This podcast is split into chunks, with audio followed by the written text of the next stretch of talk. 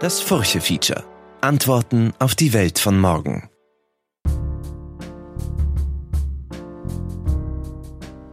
Hier leben Menschen, die sich daran gewöhnt haben, weniger zu besitzen, weniger zu tun und weniger zu erwarten, als bisher für die Existenz als notwendig angesehen worden ist. Die Ansprüche an das Leben werden immer weiter zurückgeschraubt. Der Kreis der Dinge und Einrichtungen, an denen noch Anteil genommen wird, schränkt sich immer mehr ein. Das Nichtstun schlägt sich in einer inneren Leere wieder.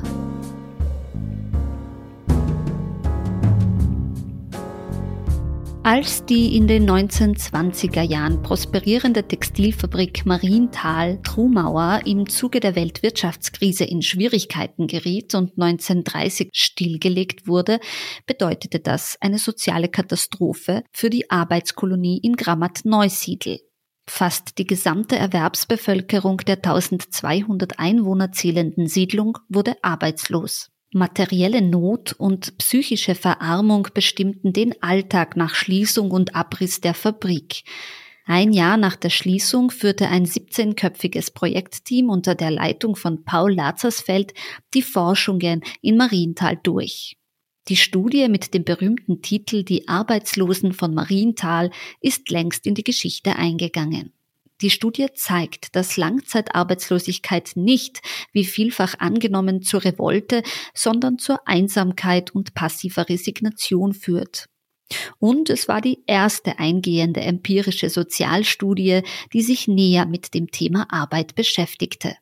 Wie Arbeit unsere Gesellschaft, unser Privatleben und unsere Psyche beeinflusst, steht seither im Zentrum vieler Untersuchungen. Heute, 90 Jahre später, sehen wir eine von der digitalen Welt erschöpfte Bevölkerung, die sich statt mehr lieber weniger Arbeit wünscht. Und das, während die demografische Schere immer weiter auseinanderklafft.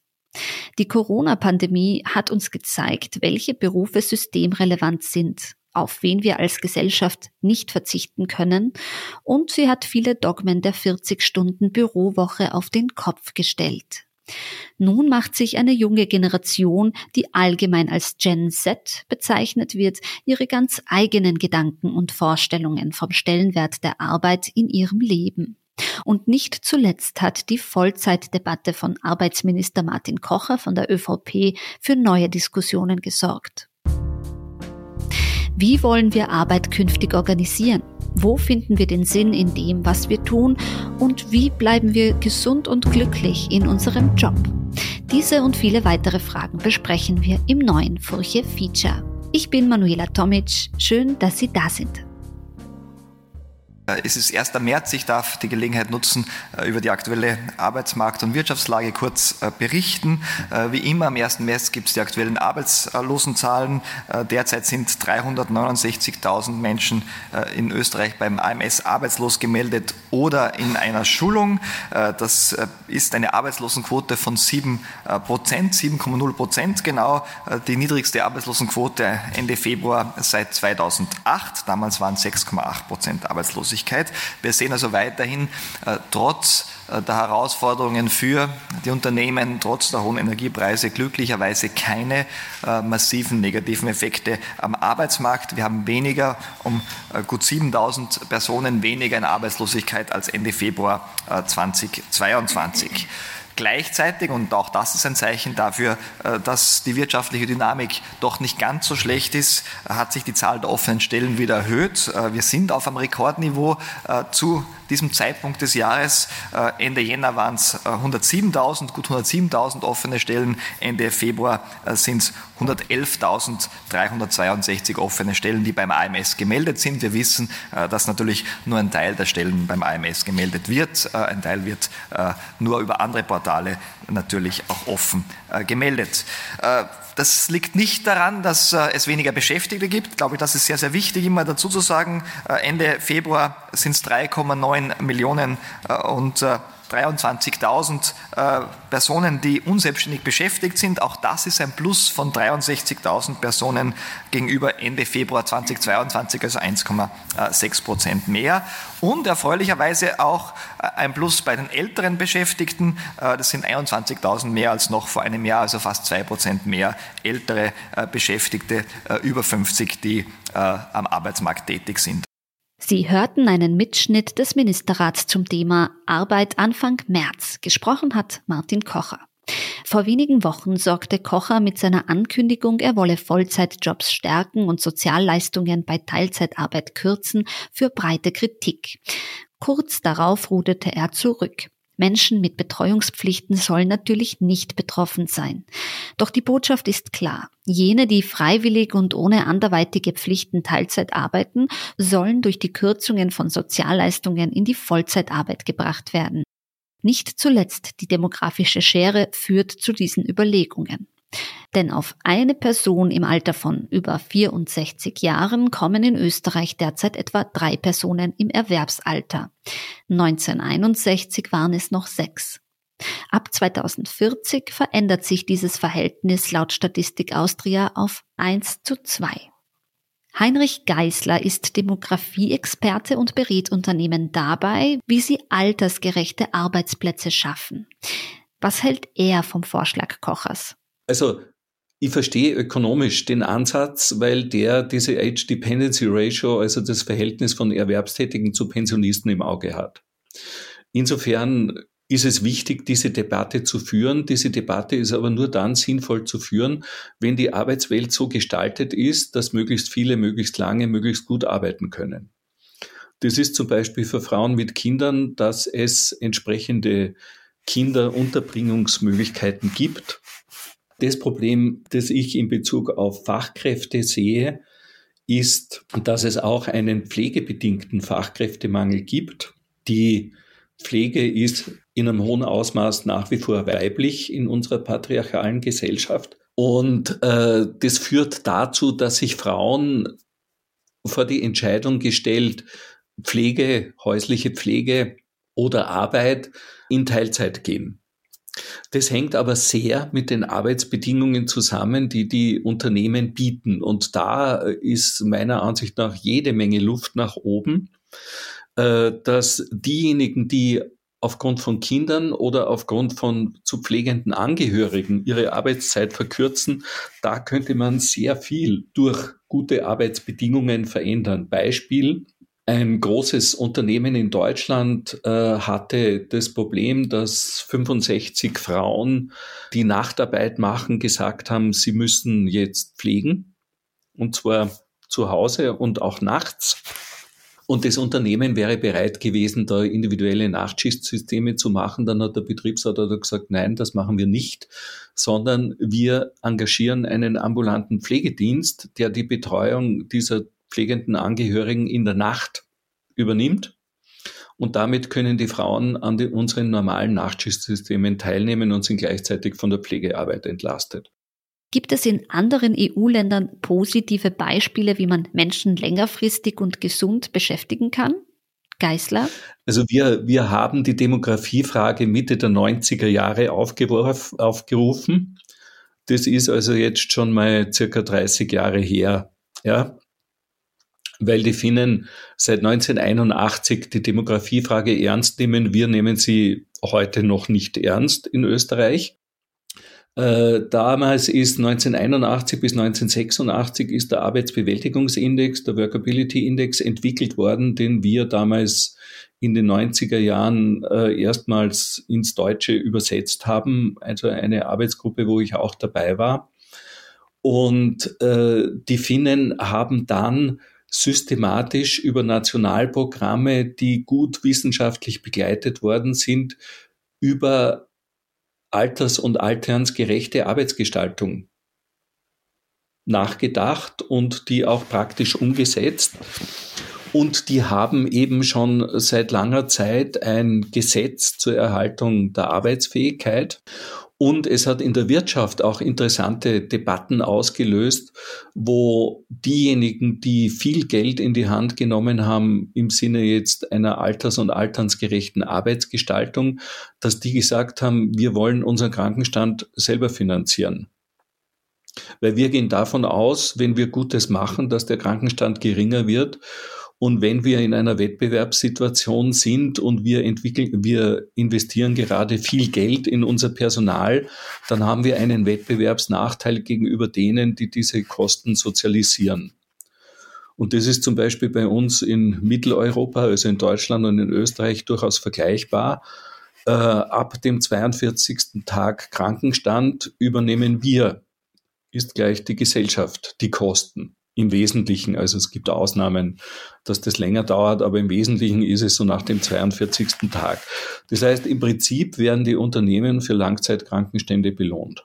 Und da könnte man sich Motivationsfaktoren überlegen. Einer der motivierenden Faktoren, ironisch gesagt jetzt in Finnland, ist, wenn jemand früh verrentet wird, früh pensioniert wird aufgrund schlechter Arbeitsbedingungen, die sozusagen schon angemahnt waren, aber nicht verändert wurden. Und die, diese Person wird zum Beispiel zehn Jahre vor dem regulären Pensionsalter, also nehmen wir einen Mann, der mit 55 früh pensioniert wird statt mit 65, dann muss dieses Unternehmen diese zehn Jahre Pension in den nächsten zwei Monaten in die Pensionskasse einzahlen. Ja? Das sind durchaus motivierende Faktoren, über Arbeitsgestaltung nachzudenken. Jetzt gibt es mit der Generation Z schon große Neuerungen bei der Anpassung an den Arbeitsmarkt. Diese Generation stellt hohe Ansprüche an Arbeitgeber, wechselt viel häufiger den Job, ist also weniger loyal und möchte viel Flexibilität haben. Ist diese Generation aus gesundheitsfördernder Sicht ein Segen? Geißler?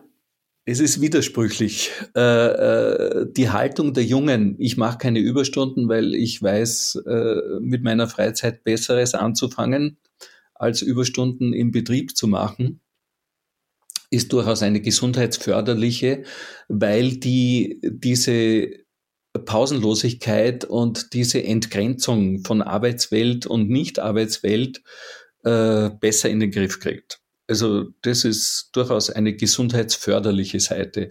Gleichzeitig ist es so, dass derzeit aufgrund dieser Haltung der Jüngeren, die Älteren, die Überstunden machen, die Älteren, äh, die Urlaubsüberhänge haben und so weiter. Und genau die Älteren würden den Urlaub brauchen und für die Älteren sind Überstunden toxisch, um bei diesem Begriff zu bleiben, weil äh, unsere Erholungsfähigkeit abnimmt und jede Zusatzbelastung sozusagen körperlich schwerer wegzudrücken ist.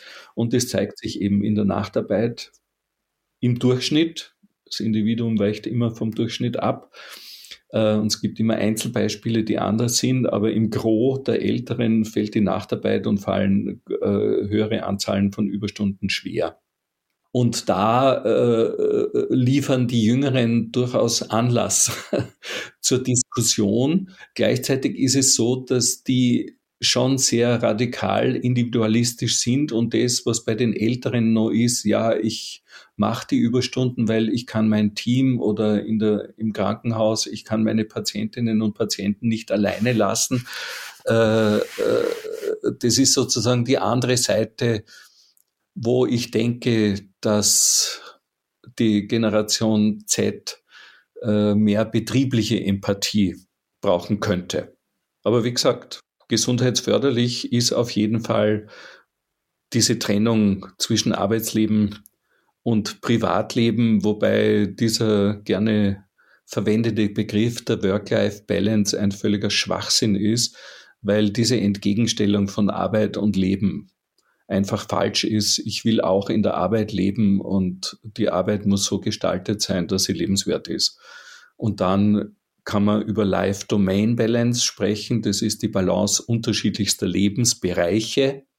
Das ist die Arbeit, das ist die Pflege, das ist die Erziehung, das ist die freiwillige Feuerwehr, das ist der Sportverein, das ist der Musikverein oder was auch immer.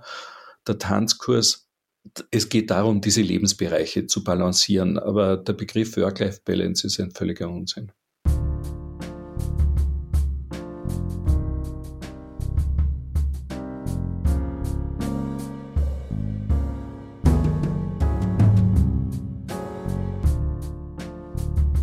Die Welt geht unter und ich muss trotzdem arbeiten. So heißt das neue Buch der Journalistin und Autorin Sarah Weber.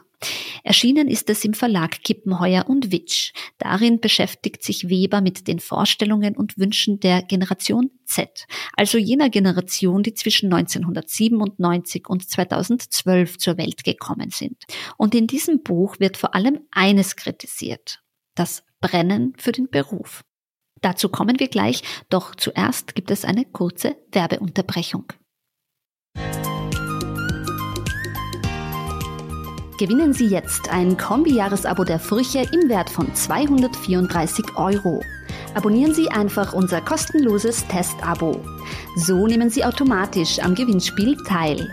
Der Teilnahmeschluss ist der 24. April 2023. Mitmachen können Sie unter furche.at slash abo slash gewinnen 23. Viel Glück!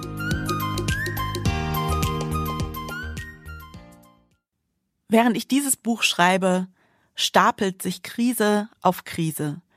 2022. Corona ist immer noch nicht verschwunden. Es ist Krieg in Europa. Die Klimakrise zeigt sich immer deutlicher, auch wenn wir erst bei 1,2 Grad globaler Erwärmung stehen. Dürre und Überschwemmungen wechseln sich ab. Ganze Länder werden weggeschwemmt. Inflation, Affenpocken, Atomkrieg? Die 20er Jahre glichen bisher einem unappetitlichen Krisensandwich. Eigentlich müssten wir alles tun, um diese Krisen zu lösen. Stattdessen arbeiten wir einfach weiter. Sie hörten die Autorin Sarah Weber, die ihr Buch auch als Hörbuch im Verlag Argon selbst eingelesen hat. Sinn und Beruf stehen auch für diese Generation Z in einem starken Zusammenhang. Doch genau dieses Brennen für den Beruf kritisiert Weber. Wer sich beruflich aufopfert, schreibt Weber, entweder für den guten Zweck oder aus Liebe zum Job, nimmt eher schlechte Arbeitsbedingungen, niedrige Bezahlung oder überlange Arbeit hin. Purpose, also Zweck, and Passion, Leidenschaft, sind dann nichts anderes als eine Falle, die uns ins Burnout locken und uns dabei einreden, dass wir glücklich und dankbar dafür sein sollten. Das schreibt Weber in ihrem Buch. Sie entwirft aber auch eine Utopie für das Jahr 2050. Und die sieht so aus. Menschen müssen nicht mehr arbeiten, um Geld zu verdienen. Die Leute entscheiden selbst, womit sie ihre Zeit verbringen wollen. Viele von ihnen arbeiten selbstständig. Es gibt ein bedingungsloses Grundeinkommen, finanziert durch die Besteuerung von Finanztransaktionen, Umweltbelastungen und Robotern. Die Lebenserhaltungskosten sind durch neue Technologien gesunken. Die Wirtschaft deckt nachhaltig die Grundbedürfnisse der Menschen ab. Arbeit werde in dieser Utopie, so Weber, immer noch im Mittelpunkt stehen, aber ein gutes Leben ist dann auch ohne Job möglich. Denn der Kultur der Überarbeitung müsse, so die Autorin, endlich ein Ende gesetzt werden. Wie uns fehlender Sinn ins Burnout lockt, damit hat sich auch der Buchautor Andreas Salcher in seinem neuen Buch Die große Erschöpfung beschäftigt. Das Buch ist 2022 im Verlag Edition A erschienen. Furche-Autor Philipp Axmann hat es gelesen und erzählt, was Salcher unter der großen Erschöpfung versteht. Ja, Andreas Salcher hat in diesem Buch sich dem Thema gewidmet, warum so viele Menschen sich momentan erschöpft fühlen. Viele führen das auf die Corona-Krise, auf den Krieg in der Ukraine und jetzt auf die Teuerungskrise zurück. Und äh, viele Menschen haben momentan das Gefühl, dass sie das einfach alles nicht mehr schaffen. Salcher widerlegt in seinem Buch drei Mythen zu Arbeit und Erschöpfung. Der erste davon ist, dass die Krisen der äußeren Welt der Grund unserer Erschöpfung sind. Laut ihm sind sie aber eigentlich nur eine Verstärkung. Die wahre, der wahre Grund der Erschöpfung sind innere Einstellungen und falsche Entscheidungen. Der zweite Mythos betrifft, dass Erschöpfung nur von Anstrengung kommt und in Wahrheit meint er, kommt Erschöpfung davon, dass unser Leben nicht sinnvoll und fremdbestimmt ist. Und der dritte Mythos ist besonders kontrovers. Eine gute Work-Life-Balance schützt vor Erschöpfung. Das ist laut ihm nur ein Mythos. Tatsächlich gibt es laut ihm keine strenge Trennung zwischen Freizeit und Arbeitszeit, wir hätten ein Leben und das können wir nicht mit der Stoppuhr in bestimmte Teile zwanghaft unterteilen. Ein weiterer Mythos, den er noch nennt, ist, die Jungen sind eine verlorene Generation. Das hält er für vollkommen falsch. In Wahrheit wären die Jungen eine in ihren Lebenschancen gespaltene Generation, die sich vor allem entlang der Bildungsschicht gegen die bildungsferne Schicht abzeichnet, wobei hier natürlich die bildungsnahe Schicht deutlich größere Lebenschancen hat. Um seine Thesen zu beweisen, hat er einige Studien zitiert in dem ganzen Buch. Eine davon ist besonders pikant aus Deutschland nämlich. Dort wurden Lehrer, Gerichtsvollzieher, Krankenpfleger, Polizisten und auch Start-up-Gründer nach ihren Stresslevels und Burnout-Gefahr befragt und untersucht. Und wenn man diese Fragestellung einmal hört, würde man wahrscheinlich glauben, ein Startup-Gründer, dessen ganze Existenz finanziell an seinem Startup hängt, der wahrscheinlich 60, 70 Stunden in der Woche arbeitet, müsste doch mit Abstand die Burnout gefährdetste Gruppe sein unter allen diesen. Und ein Lehrer, der zwar auch einen Vollzeitjob hat, aber der einen meist sicher, ein sicheres Einkommen hat und der nicht Monat für Monat um seine Existenz äh, kämpfen oder fürchten muss, dürfte doch wahrscheinlich nicht so Burnout gefährdet sein, wie zum Beispiel ein Polizist, der zum Teil in Schusswechsel kommt. Tatsächlich hat die Studie aber ergeben, dass Lehrer aus diesen genannten Gruppen mit Abstand das höchste Burnout-Risiko haben und Startup-Gründer haben die niedrigste. Das erklärt Salcher damit, dass Startup-Gründer die höchste Sinnerfüllung in ihrem Beruf sehen und die höchste Selbstbestimmung haben. Ein Startup-Gründer kann quasi bestimmen, wie er seine Arbeit verbringt und er kann, kann ganz sicher mit vollem Einsatz hinter seinem Projekt stehen. Es ist sein Projekt, er wird es ja wohl für sinnvoll halten.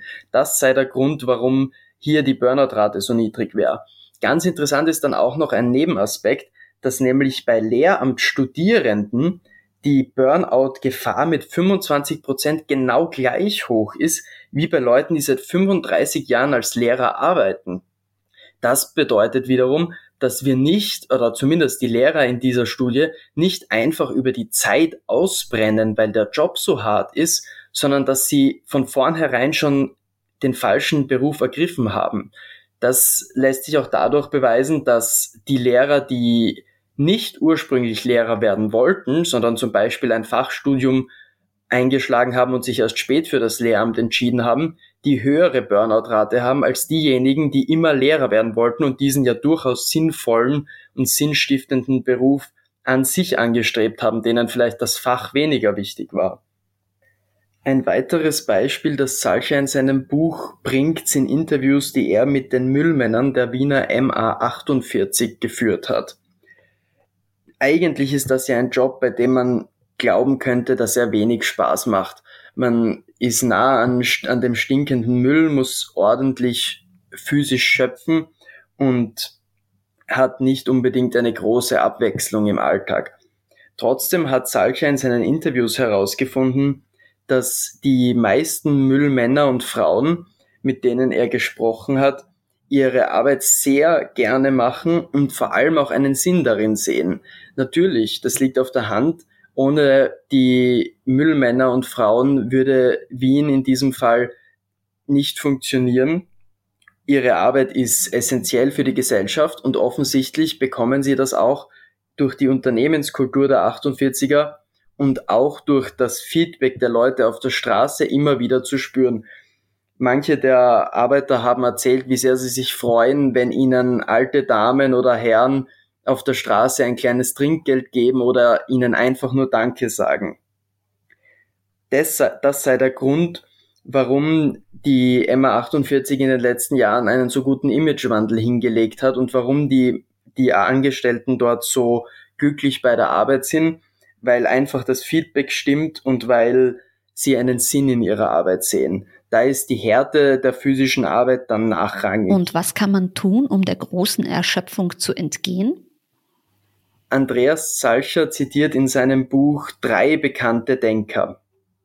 Einerseits Viktor Frankl, den KZ-Überlebenden und Psychiater, der die Logotherapie begründet hat, andererseits Mihai Csikszentmihalyi, den Begründer der Flow-Theorie und der positiven Psychologie, und David Steindl-Rast, den Benediktinermönch, der vor allem durch seine Dankbarkeitslehre weltbekannt geworden ist. Von diesen drei Denkern holt Salcher jetzt einige Tipps, mit denen wir weniger erschöpft sein können. Von Viktor Frankl holt er sich folgenden Tipp. Du bist für dein Denken und Handeln verantwortlich und auch für deine Sicht auf die Welt und deren Konsequenzen. Die Wahlfreiheit behalten wir immer, sagt Frankl, auch wenn es nur die Wahl unserer Gedanken ist. Von Mihai Csikszentmihalyi, der ja den Flow entdeckt hat, holt er sich vor allem Ideen zur Erfüllung bei der Arbeit.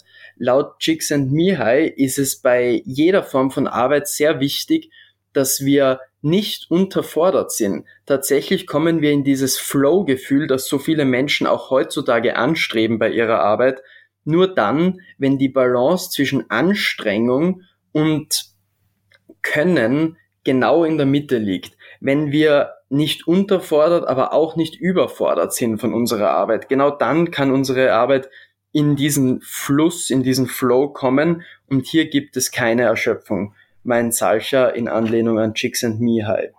Vom Benediktinermönch David Steindl-Rast holt er sich vor allem die berühmte Taktik von Stop, Look und Go. Diese können wir anwenden, wenn wir vielleicht zu sehr im Hamsterrad, ins Hamsterrad geraten sind, wenn wir nicht mehr bewusst unsere Entscheidungen treffen, dann müssen wir einfach einmal stoppen. Das Look steht dann weiter dafür, dass wir unsere Situation analysieren. Wo stehe ich gerade? Was strengt mich an? Was ist eigentlich das Problem? Und Go ist dann die Motivation auch wirklich zu handeln. Wie kann ich das lösen? Was würde mir jetzt gerade helfen? Es ist bei David Steindl-Rast essentiell, dass alle drei Schritte vollzogen werden. Wenn wir nicht stoppen, dann kommen wir nicht zu den weiteren Schritten, dann bleiben wir eben im Hamsterrad. Wenn wir die Situation dann nicht wirklich analysieren, bringt uns das auch nicht weiter. Und wenn wir es dann unsere möglichen Ideen zu einer Lösung nicht umsetzen, dann war das natürlich auch für nichts. Das war Folge 1 unseres neuen Furche-Features zum Thema Arbeit. In der nächsten Folge, die am 15. März erscheint, geht es um Gendergerechtigkeit in der Arbeitswelt, die Tücken der Meritokratie und die Frage, ob die 40-Stunden-Woche noch zeitgemäß ist. Die Studie Die Arbeitslosen von Marienthal hat zweifelsohne gezeigt, dass wir Menschen gerne arbeiten. Doch muss Arbeit nicht neu definiert werden? Ist Pflege oder Kinderbetreuung nicht auch Arbeit? Was ist Arbeit für Sie? Schreiben Sie mir unter manuela.tomic.furche.at. Wenn Sie unsere künftigen Folgen nicht verpassen wollen, dann abonnieren Sie das Furche-Feature auf Spotify, Apple Podcasts und überall dort, wo es Podcasts gibt. Die Furche können Sie unter furche.at slash abo abonnieren. Ich bin Manuela Tomic und bedanke mich fürs Zuhören. Bis zum nächsten Mal.